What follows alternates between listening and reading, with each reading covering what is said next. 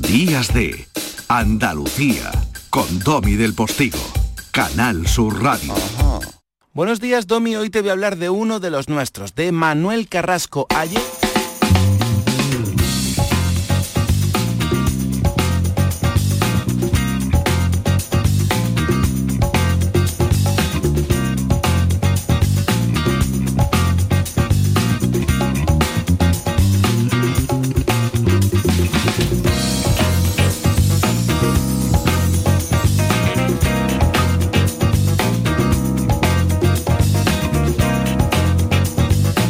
Estaba hablándome mi compañero José Antonio Domínguez, son las 10 y 5 de la mañana, andaba yo que me he levantado, no se lo cuenten a nadie, no se lo cuenten a nadie, me he levantado para hacer un pipí. Y estaba mm, José Antonio hablándome desde el estudio aledaño de Canal Fiesta en esa entente cordial que tenemos para la entrada de las 10 de la mañana cada sábado, en que las dos emisoras del grupo de emisoras eh, de Canal Sur Radio, de, la Radio Pública Andaluza, pues eh, echamos un vistazo a uno de los artistas que tiene mucho que ver con nuestra tierra o que nos visitan. Eh, Antonio, perdóname, creo que hoy hablabas de Manuel Carrasco. Mm, mm, adelante. Buenos días, Domi. Hoy te voy a hablar de uno de los nuestros, de Manuel Carrasco. Ayer estuvo en el Wizzing Center de Madrid, hoy repite y ya mismo va a estar en nuestra tierra. La primera parada en Andalucía, el 30 de abril en Lucena. La particularidad que trae Manuel Carrasco en esta gira de conciertos Hay que vivir el momento es que acaba nada más empezar el verano prácticamente, porque el último concierto será el 11 de junio, ni más ni menos que en el Estadio Olímpico de Sevilla un lugar que es un talismán para Manuel Carrasco, ya que allí llenó también con eh, la gira Bailar el Viento. Ahora estamos hablando de canciones nuevas que está preparando y de un adelanto que está ya sonando en Canal Fiesta Radio, por cierto, como entrada histórica dentro de nuestra lista de éxitos, directamente al 3. Te hablo de Manuel Carrasco por muchos motivos, porque es uno de los artistas más grandes de nuestra tierra y porque precisamente hoy a la una de la tarde va a estar en Canal Fiesta Radio. Esta canción es una declaración de desamor, una historia que habla de todo lo que se desvanece y ya no regresa. Una canción sobre la íntima decepción. Manuel Carrasco en Días de de Andalucía. Fue porque no ardes que no te veo. Fue montar el drama al tinte del pelo. Fue que no me sale y tú no te atreves. Fue el final de mierda de aquella serie. Fue la gata cómplice en el tejado. Fue yo no te araño si me haces caso. Fue la risa plena de aquella foto. Fue que al repetirla ya éramos otros. Y fue lo que te debo y lo que me debes. Y fue combate nulo en cuatro paredes. Fue sentirme solo estando contigo. Fueron los disparos sin un motivo. Qué bonito, Fue la qué bonito canta este niño, qué bien lo hace. Estábamos antes de esa isla Cristina hablando con un cañailla de la isla del León Gaditana. Pues ahora volvemos a estar en Huelva, la Huelva de Manuel Carrasco. Y ahora es José Antonio que se ha ido a hacer pipí. bueno, a quien se le puede cortar el pipí con muchas de las secuencias de esta película andaluza es a quien no debe pensarse ni dudar en que debe ir a verla. Matilde, El dinero. En 15 años habrá cambiado mucho el pueblo, ¿no? Estaremos solo un día. Firma unos papeles y nos vamos cuanto podamos. Que Dios guarde en su seno el alma de vuestra madre. Viene la escritura. Yo no tengo la que hablar con ese desgraciado. ¿Cuánto dinero había en la oficina? ¡Que me lo dé! Doña Matilde me pidió que cuidara de sus hijas. Y eso es lo que voy a hacer. Padre, dame la parte de mis bienes que me corresponde. a este sacerdote que mide cerca de 1,90 y pesa 100. Mirarte con esa mirada de furia que es capaz de trasladar el actor andaluz Juan Malara, a quien tengo gran aprecio. Y hablar de las escrituras mientras eh, lee las otras escrituras es tremendo. Esa es una de las circunstancias argumentales que nos pueden cortar el pipí, como yo decía, en el mejor sentido del término, viendo la mancha negra. Su director, Enrique García, está aquí. Yo no sé si una de sus formidables actrices está al otro lado del teléfono. Tenemos a Natalia al otro lado del teléfono. Bueno, ahora, ahora conseguiremos, entiendo, esa llamada, porque está enorme, Natalia, y me encanta que están enormes todos pero de hecho Pablo Puyol, que es prácticamente el protagonista, yo creo que es la interpretación de su vida. Me encanta que sean prácticamente todos andaluces y eh, lo que me encanta sobre todo es que sean buenos actores, me daría igual que fueran peruanos o africanos, ¿no? Pero es cine andaluz 100% mm, y, y además que con Natalia la haya sacado un poco de esa especie de tesitura eh, de comedia, de lo cómico, ¿no? que está en su ADN también como intérprete, me parece un acierto total. Buenos días, Domi. Eh, yo estoy flipando de ver el registro que me han dado cada uno de mis actores. Y es verdad que, por ejemplo, con Natalia había una conversación previa en la que ella me decía, me tienes muy vinculada a la comedia. Y digo, pues yo te veo aquí con un papel tremendo y sé que me vas a dar el 150% y me dio más y ahí está el premio que le dieron en Saracusta, en Zaragoza, al, de mejor actriz, que me siento orgullosísimo cuando la llamamos para decírselo, porque más que merecido. Lo que hace Natalia en la película es una transformación física, de voz, de, actitud. Y es verdad que yo con Natalia me río mucho cuando la veo en comedia, pero en esta película da bastante, bastante pavor. Pues, personaje muy doloroso. Pues Natalia Ross, así habló Zaratusta. Buenos días, buenos días a los dos. Buenos días, guapísima. Mírala, mírala, así uno por borillas. la voz, es que esta voz no es la de Modesta, Modesta tiene otra voz. Modesta es una especie de, hermana mayor de, las hijas de Bernarda Alba, en, ese, en esa especie de, atmósfera opresiva, lorquiana, trufada con Tarantino chorreando ketchup sangriento. que bien lo has definido, ¿no? Si es que tienes un control del, lenguaje, del verbo. maravilla. Sí que hubo sangre, ¿eh, Natalia, allí en el set. No me diga que no hubo sangre porque la sangre se ve eh, a raudales. No, no, hubo sangre, tú sabes ya cómo es Enrique, ¿no? Y creo que es uno, uno de los aciertos que tiene también la película, ¿no? El giro que da sorpresivo para el espectador. No cuente mucho, no cuente mucho. spoiler, Esta la música, espera, espera, espera, Natalia, esta es la música de Jesús Calderón, que también... Joder, qué maravilla. Oh, maravilla, maravilla. Fíjate lo que ha hecho. Y, de los chavales de la Sinfónica de Jaén, que es que parece la Sinfónica como una cosa de gente muy adusta y mayor, y de repente son, son chavales de, de 15, 16 años, de 13, con esos instrumentos más grandes que ellos. Qué guay. Qué maravilla. Pero estamos hablando de lo grandísima y preciosa. Bueno, preciosa Natalia es preciosa, pero modesta, modesta le hace falta unos días en un spa. ¿eh? Natalia, ¿qué, ha, supuesto? Eh, cuéntame, es la pregunta que yo sé que te han hecho ya mucho, pero y si no te la han hecho, ¿por qué no te han hecho esta pregunta, por favor? ¿Qué ha supuesto para ti la Mancha Negra, ese personaje de Modesta, ¿no? En, en una película que ha sacado ya 40 copias para ser puesta en todos los cines de España que se puedan, ¿no?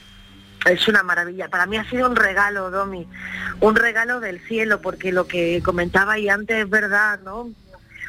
Mi carrera siempre ha estado muy vinculada a la comedia, mm, bueno, porque por, quizá, quizá mi actitud, ¿no? Como persona, ¿no? Como que, que, parezco muy jovial y alegre y no sé qué, pero, pero los grandes actores cómicos siempre son también o, hacen muy bien el drama, ¿no? Y, nadie había podido o nadie había sabido eh, ver eso en mí y, Enrique y Vila Moreno pues me dieron esta oportunidad de poder sacar todo el dolor que llevaba dentro de mi corazón y decir, ahora voy a plasmar aquí a una señora que no ha tenido vida, que no ha tenido ninguna decisión por sí misma, que vive absolutamente eh, debajo de la opresión de un pueblo, de una época, de una Andalucía de los 70, rural, machista, con una situación familiar muy, muy complicada, viuda, su marido no la quería,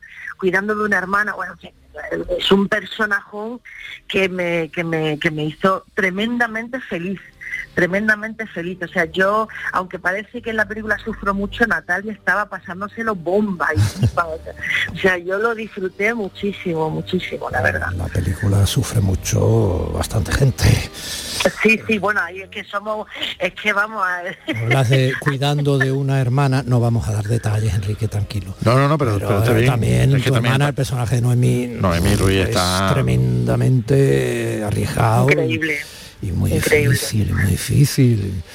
Y madre mía, no sé, estoy pensando, bueno, todos, todos, ¿eh? A mí es que hay un No, personaje, sí, fíjate, sí, que eh, ha estado, Pablo se ha llevado premios, tres premios o, y- o nominaciones, entre premios y nominaciones, eh, Natalia Roy. Virginia de Morata, Ignacio Nacho, Juan Malara nominado en Los Asecanos, Emi, pero a mí hay un personaje que para mí es detonante de, de- de todo lo que ocurre El y que además Virginia. Virginia Muñoz, Virginia, Muñoz, hace un que además trabajo, es una tía valiente, Pero es que contrasta- preciosa, mm, Virginia está como contrasta tanto con el pueblo, Claro, hay- porque Virginia es eh, lo, lo urbano, el, el mundo de afuera, ¿no? De afuera, de ese lugar perdido en el tiempo. En realidad tú has dicho que es la Andalucía rural de los años 70, pero es que podri- da igual, está, está parado en el tiempo, está completamente sí, parado. sí. Yo además tenía esa asignatura pendiente de trabajar con Natalia, de trabajar con Pablo, que era la primera vez que trabajaba con los dos, y de Nacho, y de Ignacio Nacho. O sea, trabajar Nacho con los se ha llevado el premio El- Carmen, el, La primer premio del cine andaluz. Y el Carmen, Y se ha el llevado los dos. sí. No, no, no, es que la película ha arrasado en, en muchos festivales, Ignacio, ¿no? Ignacio, Nacho, Natalia y Enrique, que además es un tío que sabe de cine, quiero decir, otro tío arriesgado, provocador, director, o sea, muy, muy no, no, yo además lo hablé mucho con Enrique, le decía Enrique, tío, que Nacho puede bordarte este papel, te lo digo de verdad, y ¿Y tú, fíjate, ¿Y tú por qué sabías eso? Pues porque, porque, porque yo conozco muy bien a Ignacio Nacho y lo, y lo quiero con todo mi corazón, lo conozco muy bien. Vale, vale, vale. Estaba, eh, vamos, es que lo que hace Natalia en el intercambio brutal. Yo desde un, un- un- El un llanto lamento que tiene en el coche ya me, me Ignacio cautivó. Nacho. El intercambio es una película de Ignacio Nacho. Pero, pero sí es verdad que yo también lo hablaba también con Natalia, que, que en el intercambio me meaba con ella y de repente verla en ese registro de modesta es tan valiente lo que hace, es tan duro porque la gente cuando la ve luego en verdad, cuando íbamos, por ejemplo, fuimos a Granada a presentar la película Natalia y yo, no me reconoce no nadie, no me, reconocía. no, sabía. no me felicita nadie.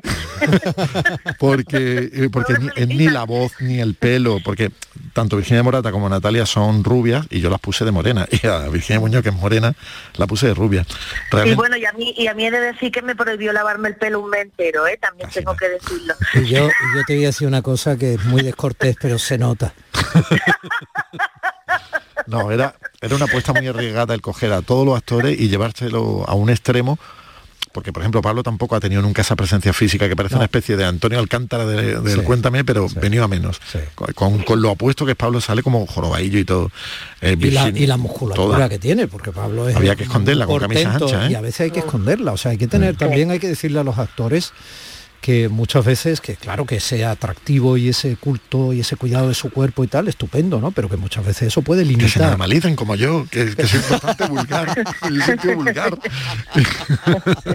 no, pero fíjate, me viene muy bien físicos como el de Juan Malara, que vestido de cura parece Darth Vader, Es un ¿sabes? es actor Eh, con- cuando entra, con que le de el sonido de una serpiente para que cuando brutal, entrara. Ajá. brutal, sí. Pero sí, ha, ha sido un, ha sido precioso coger a todos los intérpretes de la película y convertirlo en un, en un extremo, en un, no te voy a decir un cliché porque no, no es la palabra, pero, pero sí en eh, exponencialmente son, mm, son arquetipos. Está el tonto del pueblo, la amargada con todo lo que está viviendo, la, la mujer que acompaña un poquito como mosquita muerta a lo Lady Macbeth.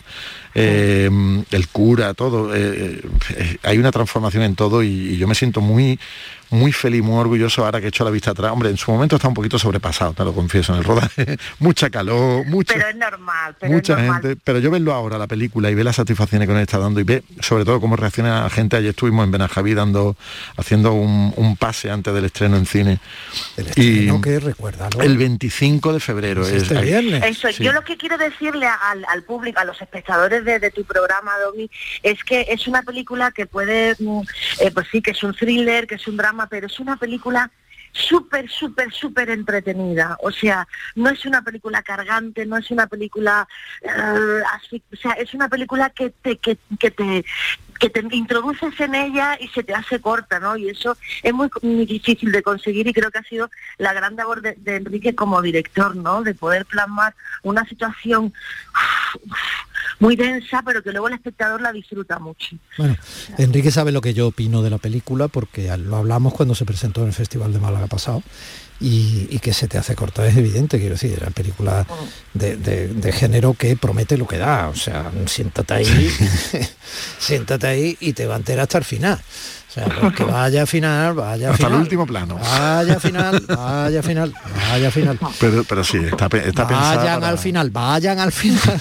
Está pensada para tener a la gente agarrada a la butaca y tampoco es Fast and Furious 9, ¿eh? es una película que, que es un poco ya presión, que empieza ya cargadita, pero, pero que sobre todo hay como mucha tensión contenida hasta que digo, bueno, vamos a liberarla. Y ya al final liberamos tensiones. ¿Cómo, Oye, suena eso? ¿De dónde, ese, ese bar en el que Sí, hostia, en Casariche, Nacho, ¿de dónde Bar La? Liebre. Porque yo no creo que tú hayas tenido presupuesto para hacer ese No, bar no, no, eso era un viaje en el tiempo y se portaron de maravilla con nosotros tanto que en- si vas a Casariche al Bar La Liebre tienen un mini museo del rodaje de la película en una esquina y tienen una tapa que se llama La Mancha Negra, que es con morcilla, aceite, tomate, morcilla negra, por supuesto. Claro, Y evidentemente. con mucha la sangre. morcilla suele ser oscura. o sea, yo Pues esa- esa- tú de chico, pero vamos, la morcilla- Pues eh, además Jesús, que es el dueño del bar, es un, un señor e- excelente y nos dejó rodar en ese bar.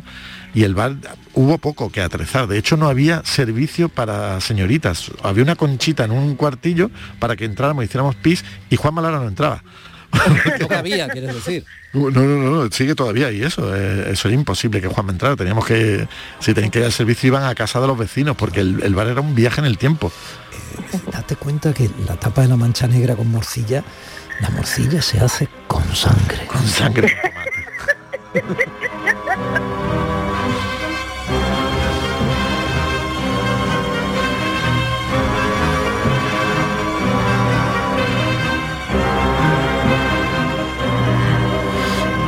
hitchconiana es Sí, la banda sí. sonora de Sí. Jesús Calderón. Es brutal lo que hace este chaval. Yo lo, bueno, este chaval que Qué hitchconiano el trazo que tienes tatuado, ya te vale, nada que tiene, en el brazo derecho. sí, eh, el perfil de Hitchcock. Es el El perfil. pulso de Hitchcock. Sí. El final de la película es muy hitchcockiano Sí, también. Sí, sí, sí, está muy robado de un capítulo de la hora del Alfred Yo es que he estado, como aquella serie de Sigue Soñando, el, el niño que se crió viendo la tele, pues así estaba yo viendo los payasos de la tele, Torre Bruno y algo de Hitchcock. Entonces me mola, me mola tener al público agarradito a la butaca y sufriendo. Natalia Roch es muy joven y no sabe de qué hablo, pero mientras esperaba para entrar en antena aquí fuera el estudio Enrique García, el director de La Mancha Negra, entre otras películas, estaba ahí para quitarse los nervios cantando Tigres, tigres, leones, leones. Es un hit, es un hit de mi vida. campeones. ¿Y que es un coconut? No, hombre, que ese es de mi época, por favor, que no, que no. Va a ser de tu época, Natalia, por Dios. Que sí, que sí, hombre, que sí. Niña, anda, niña, anda. niña. Lo que, lo- lo que sí, eh, sí me gustaría decirle al, al público es que van a ver una película que se ha gestado en Málaga, que tiene actores de Málaga, aunque también tenemos actores sevillanos, un compositor sevillano que es Jesús Calderón. O sea, es La, reunir la- talento la andaluz. Orquesta Sinfónica de, la de Jaén, Jaén. detrás en la, Oh, la performance. sí.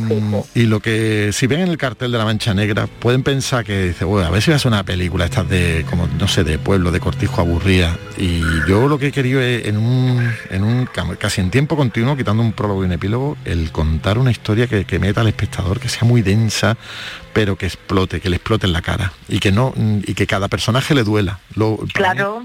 que cada claro. actor que lo interpreta le duela, cada vez que le pase algo a cualquiera de los que se presentan, digas tú, "Hostia, es que lo llevo conociendo toda la película y mira lo que le pasa a este o a este otro. Es que era es de traiciones, de desamor, de mentiras, mm, que de- tiene muchos ingredientes, la verdad. El viernes que viene se estrena en cines La Mancha Negra, cine andaluz con sangre. Al fin y al cabo, eh, la letra del argumento con sangre entra. Natalia, eh, una última apreciación cariñosa desde la admiración que sabes que, que te tengo y la Yo alegría que es verte siempre, que bien nos lo pasamos en aquellos, en, aquellos minuto y medio creo que nos, de- que nos dejaron estar juntos en aquel programa de Canal Sur Televisión Sí. de Nochebuena o algo así. Fue un placer. En, la aquel- verdad. en aquellos minuto y medio, lo tengo que contar en segundos. ¿eh? Bueno, eh, ¿te has lavado ya la cabeza? Pues Sí, menos mal, gracias a Dios. Ju- justo y ya tengo mi pelito de mi color. Pero el día que terminamos de rodar, su parte se fue escopetar la peluquería, porque se- que- Y me yo creo puse que el gritando. pelo fucsia, me puse el pelo fucsia porque estaba harta de verme así como muy fea y me puse el pelo fucsia para irme a la fiesta. Iba O sea, gritando de quitarme este pinta ya, por favor. Tú no eres fea ni vamos. Más ni- bonita ella. Ni, ni vamos, ni metida en. Vamos. Eh, un besito muy grande. un beso muy fuerte para todos. Un beso enorme. Un placer trabajar ver, contigo, a ver, Natalia, que, lo que sabes. sé, que sé que tienes por ahí dos proyectos, uno con gente joven en el argumento y tal, y sí. todo esto y tal, no sé qué. Eh, a ver si en el papel mío me pones con Natalia. Quiero O sea, decir, eh, ¿vale? Fred Astaire y Ginger. Eh, Mr. García, un abrazo muy grande. Otro muy grande de mí, un placer estar aquí contigo. El placer es mío, gracias maestro.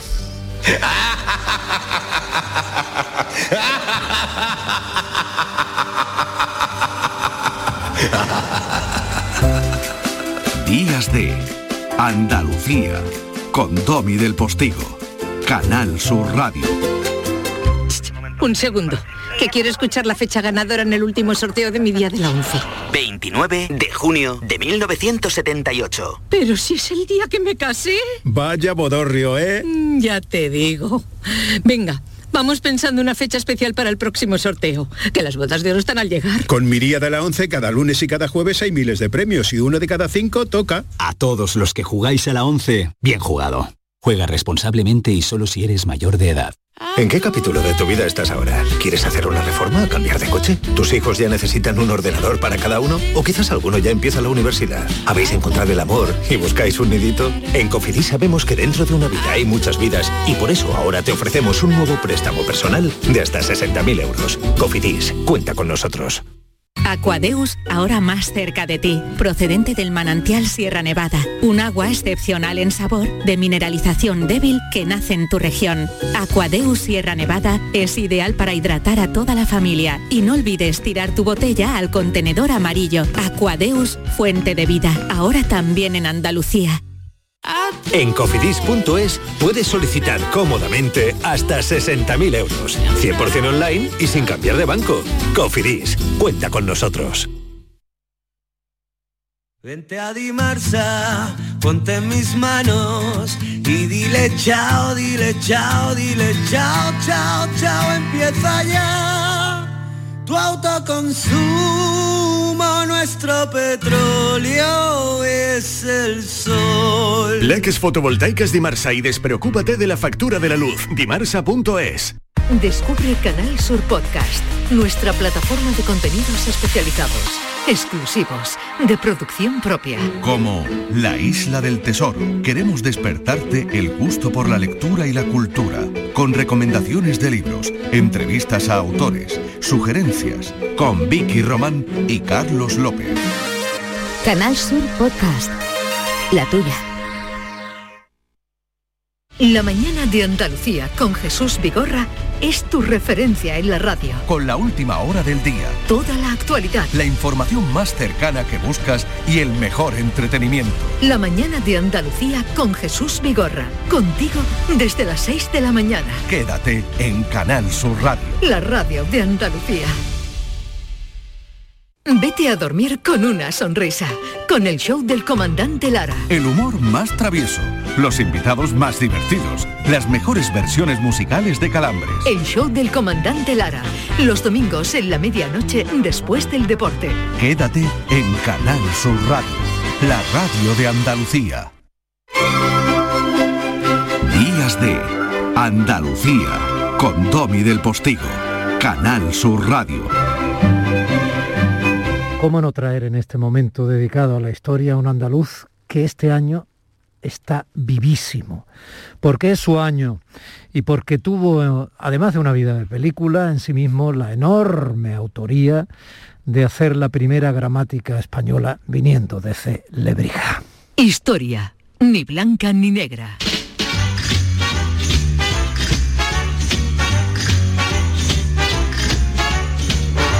Claro, y por eso la gente confunde. Elvira Roca Barea, buenos días. Buenos días, señor mío, ¿qué tal? Algunos le dicen eh, Antonio de Lebrija, otros eh, lo de Helio, que es un nombre eh, que no es muy acostumbrado a... Bueno, si quiere lo explicamos. Venga. Bueno, pues el Antonio Martínez de Cala y Jarana. Fíjate qué apellido más gracioso tiene. Toma. Eh, Antonio Martínez de Cala y Jarana. Se llama Jarana. No me digas tú a mí que no es arte enorme llamarse Jarana de apellido. Hombre, y muy alegre. Lo conocemos por Helio Antonio de Nebrija, te voy a explicar por qué. Pues la, era costumbre entre los humanistas que adoraban el latín clásico ponerse nombre eh, que tuviese resonancia eh, romana eh, el- o nombres en, en- en latín, ¿no? Y, y fíjate que, eh, que nuestro hombre, que nace en Lebrija, mm, nace en una ciudad que tiene un nombre latino que es Nebrisia, ¿vale? y entonces Ah, ¿En qué de- añitos de ahí estamos? ¿En qué añitos estamos, Elvira? Nace nuestro hombre en torno a 1444, el Ujú. año no es seguro que sea. Y ya se pone el, el nombre de su patria, pero en latín. El nombre de su pueblo, pero en, en latín, ¿no? Erasmo de Rotterdam, ¿no? Esto es una cosa que está en la moda de la época. Él le tuvo un cariño enorme a su patria chica, fíjate, enorme su patria chica. Y de hecho, una de sus obras más conocidas, que ahora después hablaremos de ella, mm, llevaba a su comienzo un poema que comenzaba Salve Parva Domus, es decir, mm, yo te saludo mi pequeña patria, ¿no? Mi pequeña casa, ¿no? Y en esa nebrija eh, o lebrija que tiene muchas eh, ruinas romanas y que la que había eh, inscripciones en forma de piedras que andaban por los campos y tal, había eh, muchas inscripciones funerarias y había un nombre que, que era muy corriente, que era Helio, ¿vale? Los Helios de Nebrija, que bueno, había muchos. Y entonces él veía en esas inscripciones romanas el nombre Helio. Así que cuando se reconstruyó el nombre, eh, al modo de su tiempo y de los humanistas de su época, pues eligió su patria chica y un nombre que era muy corriente en las inscripciones latinas que había en su patria chica, Helio. Y de ahí sale Helio Antonio de Nebrija. Pues menuda jarana nominativa. ¿Has visto tú qué jarana más interesante? Fíjate, años y años editando las, las introducciones latinas y siempre con ese poema dedicado a, a su pueblo. Qué cosa, ¿verdad? Sí, Más andaluza, ¿no? Un pueblo que Diría de yo. todas maneras eh, dejó pronto, ¿no? Bueno, él, una parte, la, la formación adolescente la hizo en su pueblo, era hijo de campesinos acomodados, tiene varios hermanos y eh, después se marcha a Salamanca, cosa que era lo frecuente en, en quien pensaba dedicar su vida al estudio en aquel tiempo y la gran decisión la toma con 19 años cuando decide marcharse a Italia a Bolonia, al Real Colegio Español de Bolonia, que todavía sigue existiendo, ¿vale? Y eh, sí, sí, ahí está, bellísimo y hermosísimo, y eh, recibiendo estudiantes. Y bueno, pasa un tiempo largo ahí, en eh, tiempo en el que él se forma con los humanistas italianos y adquiere clara conciencia de bueno de la gran batalla que, que es la recuperación del latín, pero del latín clásico, es decir, el latín no había dejado nunca de ser utilizado como lengua de intercambio y de cultura en Europa, pero claro está, evidentemente, con el paso del tiempo ese latín pues había ido modificándose o cambiando sus características, adquiriendo vocabulario, hábitos de pronunciación diferentes en distintas regiones, no pronunciaban el latín igual los franceses que los hispanos, los españoles, que los italianos, la pronunciación eclesiástica por otro lado, etcétera, etcétera. Y entonces ese gran movimiento del humanismo es un intento de recuperar el latín al modo clásico, entre otros motivos para que los textos clásicos fuesen más accesibles y fáciles de entender. Ese dato es formidable. Eh, tratemos de ubicarnos. En el siglo XV en toda Europa el latín era el inglés de, de lo- de- de los negocios de hoy, ¿no? O sea, el latín era el idioma que nadie discutía, eh, que todo el mundo que tenía acceso a la educación eh, escribía y hablaba, ¿no? Al margen del suyo propio. Sí, sí, a ver, el latín, el latín era la lengua franca de Europa y lo había sido durante siglos. Eso no se cuestionaba, pero no se cuestionaba en este momento ni, ni se cuestionará. O sea, todavía Newton escribe sus Principia en latín. Es decir, el, el, el siglo XIX operó una especie de, de, ¿cómo te diría yo?, de fragmentación de lo que había sido la gran cultura común que se siguió escribiendo en latín, sobre todo la científica, durante muchísimo tiempo. Claro, en parte por eso la nomenclatura científica, efectivamente, la del Linneo, etcétera, de cómo conocemos a las especies y tal, toda está en latín. Claro, toda está en latín y, esto pues eh, había sido así durante muchísimo tiempo, por eso Humberto Eco y otros intelectuales europeos, cuando se formaliza eh, la Unión Europea, bueno, antes de Unión Europea, la Comunidad Económica Europea, proponen, y lo proponen en serio, una recuperación real del uso del latín como lengua de intercambio entre los europeos, y no están diciendo ninguna tontería. Es decir, eh, pondría a nuestro, digamos, delante de nosotros y, y, volvería a ser comprensible para la mayoría una cantidad ingente de textos mm, científicos, filosóficos, etcétera, etcétera, que fueron escritos en latín. Bueno, al fin y al cabo sigue, sigue el latín en, los centros eh, eh, de conocimiento de los centros estudiantiles, ¿no? Al margen de la merma de las humanísticas. No, el latín está, el latín está muy, muy disminuido en España, peor que en, en, la mayor parte de los sitios, porque ha desaparecido prácticamente del, del currículum de la enseñanza media y entonces claro es súper es súper interesante y leer el nombre de la rosa Humberto Eco también pero vamos con sí vamos con el jaranero vamos con nuestro Nebrija que estamos en el año de Nebrija que va a haber una estupenda exposición en Madrid sobre él y hay que muchas cosas que celebrar de este hombre y eh, no hay que perder el norte, ¿no? Vuelve eh, de, Italia y vuelve de Italia con la idea de que el latín universitario, el latín que se viene utilizando como lengua de intercambio en las universidades, hay que cambiarlo. Necesita ser modificado, necesita ser cambiado para ser depurado de todas, digamos, lo que los humanistas consideraban que eran excrescencias medievales, o sea, su vocabulario mejorado, mm. conforme al vocabulario clásico, su pronunciación cambiada, etcétera pero él es muy joven y entonces eh, se, eh, digamos, se encuentra trabajo al servicio del arzobispo en Sevilla, al arzobispo Alonso de Fonseca, eh, que es el que, bueno, lo, lo toma a su servicio y durante este tiempo él sigue estudiando, sigue mejorando sus conocimientos y en este servicio del obispo hace tareas, pero sobre todo enseña y sobre todo mejora su formación, ¿no?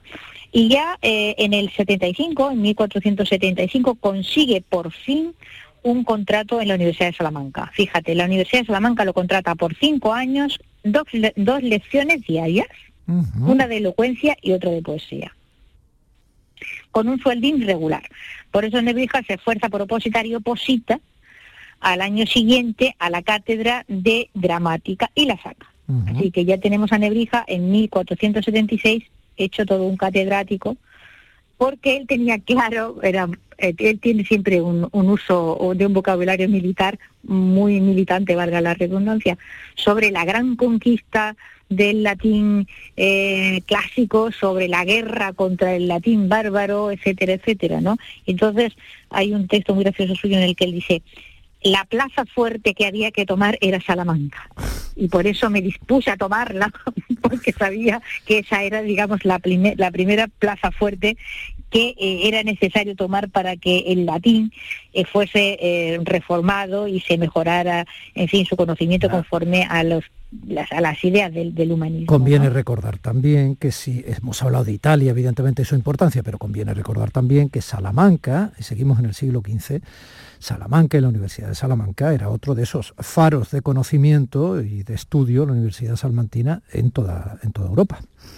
Absolutamente. Salamanca era una de las universidades más antiguas de Europa y una universidad que dará conocimiento suficiente como para permitir circunnavegaciones como para permitir grandes exploraciones oceánicas con conocimientos de geografía, con conocimientos de astronomía, eh, y luego, bueno, Salamanca será la que haga posible la reforma del tiempo a nivel mundial, proporcionando un calendario nuevo, que será el calendario del mundo, que es el que tenemos ahora mismo y que se hizo en Salamanca. O sea, Salamanca, Salamanca era un puntal, ¿no? Mm. Y en esa Salamanca escribe Nebrija un bestseller, el primer de su bestseller, que es que son las instrucciones latinas y que es un manual para el aprendizaje del latín, porque él se encuentra cuando empieza a enseñar que no tiene un texto que le permita, eh, digamos, un manual que le permita enseñar latín cómo él quiere enseñarlo. Entonces decide fabricárselo él.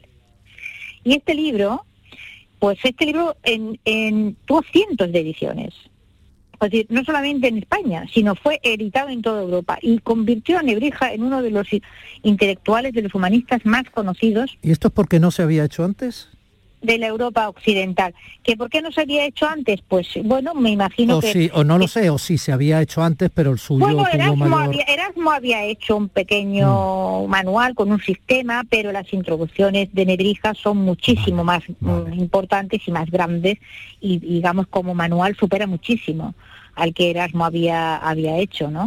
Y entonces, claro, pues eh, para aprender latín, de la- las ediciones del texto de Nebrija se hacen en España, pero se hacen en España, se hacen en Francia, en Italia, en Alemania, en Inglaterra, en todas partes, y se hace a- década tras década, o sea, son- realmente es espectacular el- el- la fama y el éxito que, la, que la- estas introducciones latinas tuvo a partir de 1481.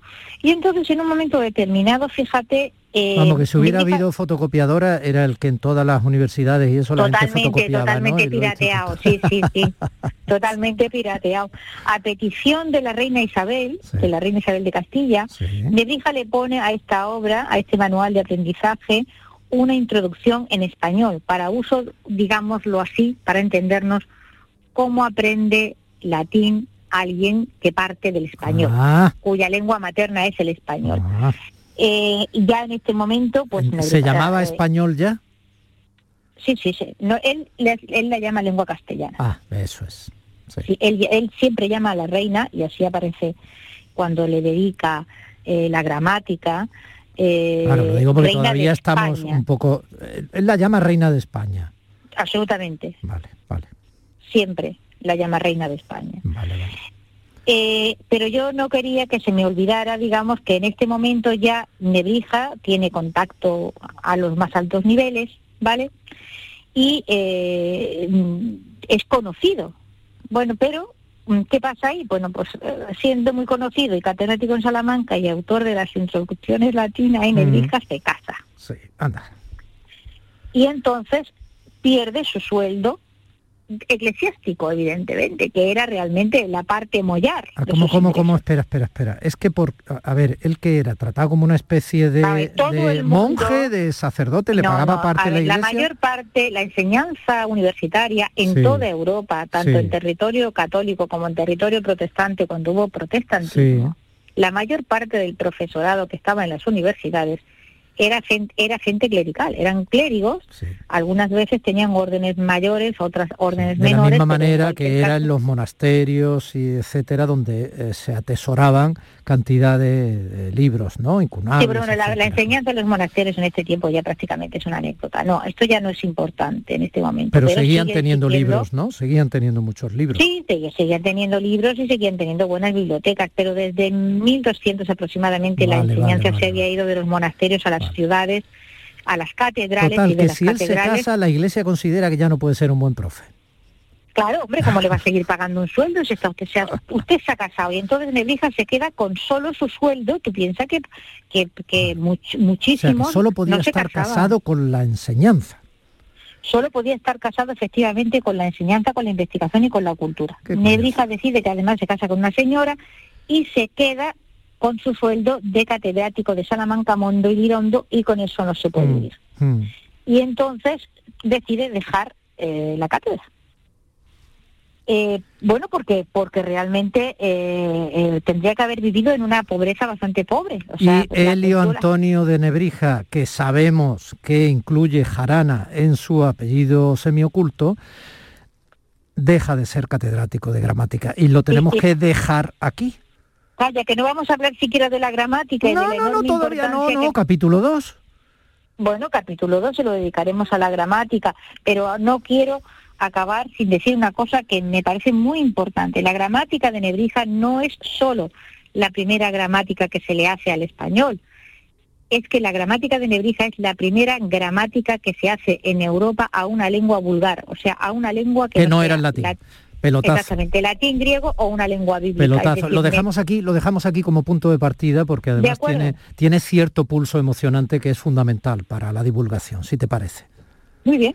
Bueno, pues eh, semana que viene capítulo Cerramos 2 capítulo 1 de, de Antonio de Nebrija. y Jarana. Y Jarana. Un beso. Un beso. Hasta otro día. Días de Andalucía con Domi del Postigo, Canal Sur Radio. Celebra con nosotros el Día de Andalucía. Esta semana en Lidl podrás encontrar todo lo que necesitas, como las patatas Moyano desde 1,35 euros o queso de cabra pinsapo a 2,09 euros. Es andaluz, es bueno. Lidl, marca la diferencia. Canal Sur Radio Sevilla, la radio de Andalucía. ¿Te está afectando la subida de la luz? Claro que sí. Por eso en Insolac Renovables instalamos paneles fotovoltaicos de autoconsumo con los que podrás generar tu propia electricidad. Y ahora, con la subvención del 40% de la Agencia Andaluza de la Energía, lo tienes mucho más fácil. Entra en insolacrenovables.com e infórmate de las ventajas que tiene el autoconsumo. Insolac, expertos en energías renovables desde 2005. Airesur Today. Se acerca el Gran Derby y en Airesur sorteamos una entrada doble VIP para que vivas en directo una experiencia única. Preguntemos a esta joven. Estoy flipando. Por cada compra de más de 10 euros tengo una oportunidad. Participa. ¿A qué estás esperando? Centro Comercial Airesur. Vive un gran momento cada día. Yo ya no pago por mi consumo y digo chao, digo chao, digo chao, chao, chao, a tú lo mismo. Vente conmigo, nuestro petróleo es el sol. Leques fotovoltaicas Dimarsa y despreocúpate de la factura de la luz. Dimarsa.es. Disfruta de Andalucía y de la radio hasta enamorarte. Escucha, siente y déjate seducir por una tierra repleta de tradiciones, de una gastronomía de bandera, de patrimonio cultural fascinante y una gente única. En Gente de Andalucía, los sábados y domingos desde las 11 de la mañana con Pepe da Rosa. Quédate en Canal Sur Radio, la radio de Andalucía. El dorsal número 10 de un equipo de fútbol desde siempre lo han vestido los grandes del fútbol. Maradona, Pelé, Messi. Y este sábado, el 10 es para el equipo de la gran jugada de Canal Sur Radio, porque te esperan más de 10 horas de radio deportiva en directo. Juegan Granada Villarreal, Cádiz Getafe, Real Sociedad B Málaga, Real Madrid Alavés, más las semifinales de la Copa del Rey de Baloncesto de Granada. Este sábado, la gran jugada de Canal Sur Radio, desde las 2 menos cuarto, con Jesús Márquez. Quédate en Canal Sur Radio, la radio de Andalucía. Días de Andalucía con Domi del Postigo, Canal Sur Radio. Cristina en la red.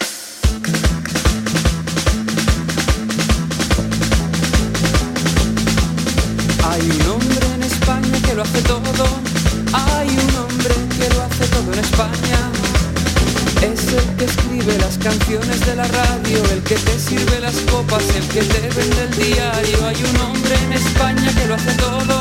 El hombre que lo hace todo en España se llama Manolo Ruiz, actúa un poco como coordinador de los compañeros técnicos aquí y te hace un roto, un descosío y además te manda por WhatsApp lo que necesites cuando tú tienes que dormir. Si la vieran a ella como un pececillo en la red, si la vieran moverse, intentar escaparse, pero al mismo tiempo eh, mirar de soslayo como diciendo, "¿Y lo bien que se está enredada. Hay que saber también eh, estar, vivir un poco enredada, ¿eh? O sea, vivir. Que es de lo que vamos a hablar tú y yo en realidad. Claro, Cristina Consuegra, claro. Bueno, de siempre poner- hablamos de eso tú y yo, Domi, de la Estoy vida, muy ¿no? teatral, ¿sabes? Estoy exagerando mucho las tintas para ver si Enrique García me mete en sus películas, por eso te doy ese tono tan alto, ¿vale? Voy a seguir haciéndolo con tu Venga, sin Claro, problema. Cristina, claro. Es- es un Pero tienes que levantar tío. así como, ¿no? La mano, porque bueno, no la radio no se ve, es la no se ve, entonces tengo que exagerar Mira, mira. Enrique, ahí está, estoy exagerando mucho para, Enrique, para el- Hazme el favor de darle un Nos está- papel. nos está dando besitos. Nos está dando besitos. Y un besito de Enrique García siempre es un besazo. Bueno, claro, claro. Bueno, en este, en esta especie de apoteosis que estamos teniendo, ¿tú qué vida quieres tener, Domi? No la del hombre que lo hace todo en España, como Eso. cantan los Astrud. No, no. Mm, estoy más en la tesitura esa de, de los belgas de eh, cuatro días de, de jornada laboral, ¿no? Aunque sobre eso habría Concentrar que horas, ¿no? Porque ahí Sí. sabes que ha habido una polémica de reducción de jornada. Sí, todos sabemos que el modelo laboral actual que tenemos es insostenible por muchas cuestiones, no solamente nosotros vamos a centrarnos en lo importante, no en lo urgente, lo importante es que el trabajo es necesario, que lo necesitamos para poder vivir, pero que sobre todo ante todo necesitamos una vida eh, veraz y vivaz y que no esté permanentemente invadida por los WhatsApp, los correos, las llamadas, los mensajes por Instagram, los mensajes por Twitter. Que hay gente que lo compra y que está muy bien eh, en ese terreno, eh, me parece muy bien porque renuncia a tener una vida personal plena, a tener intimidad. Si recuerdas, echamos la vista atrás y rebobinamos un poco, eh, y nos ponemos en modo analógico y echamos hacia atrás. Eh, es, efectivamente, yo estaba con el cassette, estaba haciendo así este giro, pero es que no se ve en la radio, no se ve, ¿eh? ¿Te acuerdas? Oye, Hacíamos el el bolivic. Pero por favor, este es un espacio de modernidad y futuro. Para y eso algo- te traigo vamos, a ti, y que te eres parece- jovenzuela. ¿Cómo sea, me dices el cassette? Pues perdona, algo, o sea, hay algo más Nadie va a entender lo que revolucionario. hacías con el dedo Por si te favor. diera el cassette. Bueno, Si perdona, muchos es oyentes, muchos oyentes ahora mismo están asintiendo, aunque tú no los veas. Casetando.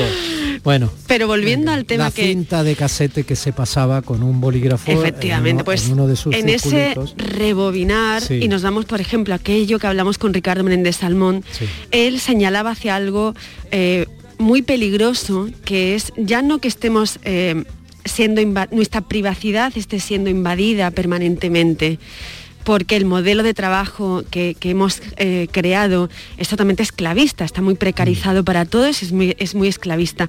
Es que estamos perdiendo la intimidad, que es donde una persona es y se construye. A mí es y creo que en muchas ocasiones y desde diferentes ópticas tú y hemos hablado al fin y al cabo de este tema.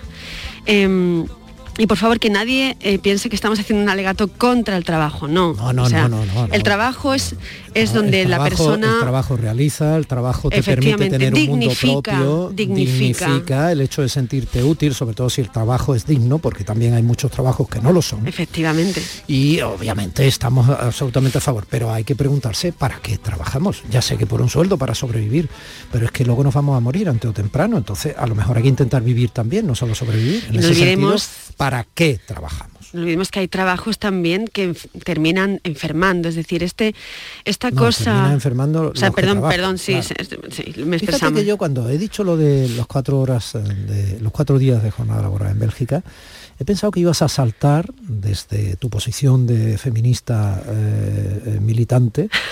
Eh, lo digo sin ningún Sí, sí, sí. quiero decir, sin ninguna intención. Ibas a saltar cuando he dicho Bélgica por la actitud, una vez más, con esa cara de impávido que tiene el presidente del Consejo Europeo, Charles Michel, Mm. este, ¿no?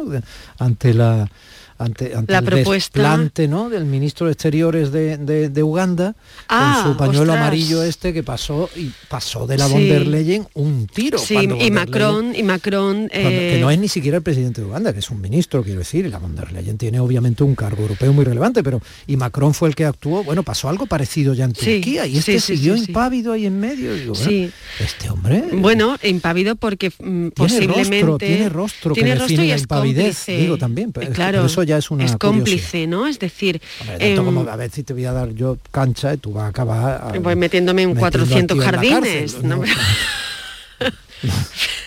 Tampoco. Aquí. Pero bueno, yo quería darle de tacón que Sí, no pero es mira, no- no- comprensible no es- que y además- tipo que tiene obviamente una responsabilidad institucional de altísimo Y rango, público, no olvidemos, por favor, Público, lo claro, público. que se quede impávido cuando efectivamente se hace un desplante a una autoridad. Que, que, bueno, se lo podrán dar quienes le hacen el desplante por su machismo o lo que sea, cultural o militante, pero es ante todo una autoridad que tiene Sí, que, sí, que saludar independientemente que- del género, es decir, es una persona que... Es eh, increíble, vamos, increíble. Bueno, eso esconde eh, muchas de las complicidades del sistema. Eh, ha señalado muy bien este tipo de actitudes porque em, la conciliación, o sea, desde el feminismo llevamos, eh, por ejemplo, aquí en Málaga hay dos eh, personas, dos mujeres que llevan mucho tiempo alzando la voz sobre este tema. Una es Laura Baena, La hemos tenido esta mañana en directo. Malas Madres. estuvo entregando cerca de 300.000 firmas en la oficina del defensor del pueblo ya, mm, bueno, como último recurso, porque llevan dos años eh, hablando con el gobierno y exigiéndole medidas concretas y no han recibido ninguna respuesta real. No, porque supongo que en el Ministerio de Igualdad a lo mejor tienes otras, otras urgencias en lugar de centrarse en lo importante. Pero bueno, para no meterme en ese jardín, eh, Laura Baena y Pedrita Parker, por ejemplo, Estefanía, ¿no? Estefi, pues lleva mucho tiempo también desde, sus, eh, desde su campo de trabajo, desde reflexionando sobre qué vida queremos construir aquellos que tenemos hijos y que tenemos hijas, eh, no es lógico que la paternidad y la maternidad pase por la ausencia. Ese es el tema. O sea, yo quiero tener un trabajo eh, que me dignifique, que me desarrolle y que haga en la medida de lo posible pues que este mundo sea mejor a través de mi trabajo pero también quiero tener la posibilidad de construir una vida que sea eh, vivaz, que sea vivaz y en el que eh, los afectos, el ocio, eh, el cariño y la plenitud eh, tengan cabida. Y en el modelo actual, y especialmente los perfiles como bueno, pues los nuestros, ¿no? Pues es decir, que estamos a lo mejor más precarizados o más un poco a la intemperie, pues tenemos que entregar prácticamente nuestra vida al señor eh, trabajo, ¿no? Y yo creo que es momento de reflexionar sobre el modelo que estamos construyendo. Insisto, la sociedad no puede estar tan entregada al trabajo eh, tan salvaje y tan precarizado, ¿no? El indio, facto de la fe y las flores azules.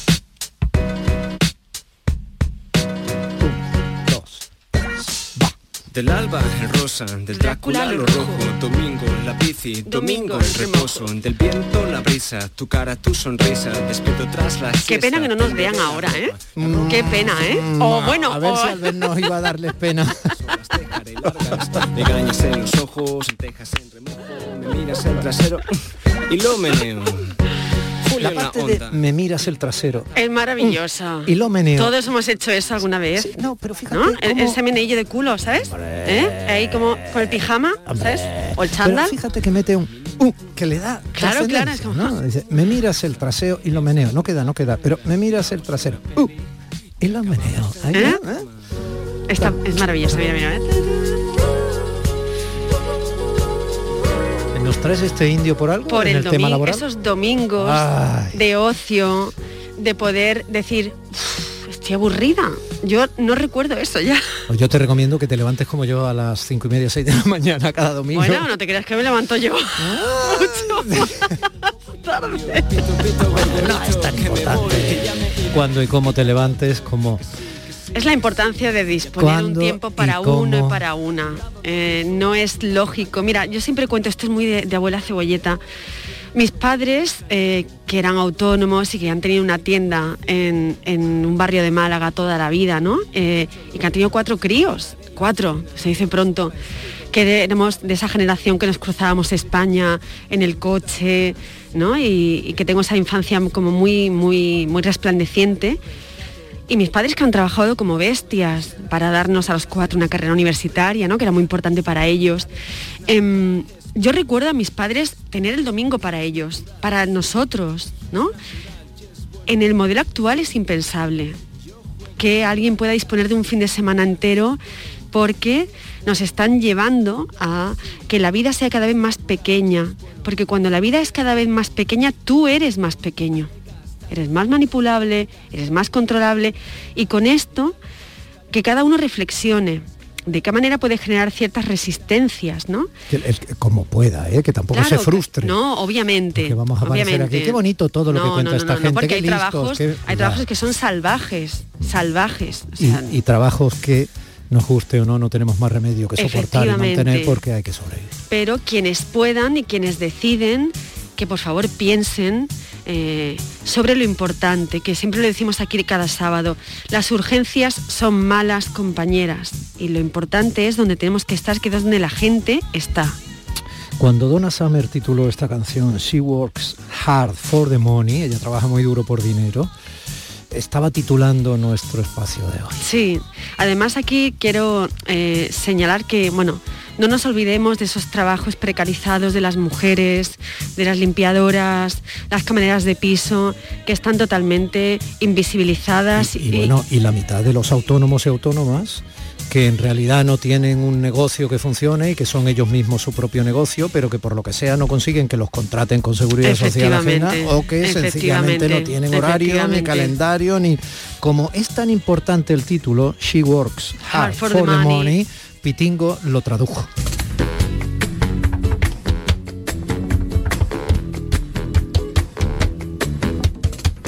Eso que escuchan de fondo son mis torpes eh, golpes desmesurados y emocionados en la mesa, no está en el disco. Mi querida Cristina Consuegra, siempre admirada, eh, nunca bien reconocida. Eh, un besito, buen sábado. Un beso, buen fin de semana. Mariona, bien, todo bien. Mariona, muy bien. Te vas a Córdoba, me has dicho. Me voy a Córdoba, me voy a ver a José Carlos Ruiz, a pasar el día con, con él y con Cristina. Dale besitos, dile que tengo su último libro. Cocola. A ver si tenemos que hacer algo ahí libro con infantil muy, muy, muy interesante. los infantil abuelos. y para los padres y los abuelos reconocimiento de los abuelos, qué bonito lo que hace, sí, sí. Y, y está muy muy bien la edición del libro. Bueno, dale un besito. Eh, familia, casi las 11 de la mañana. ¿Y qué pasa a las 11 de la mañana?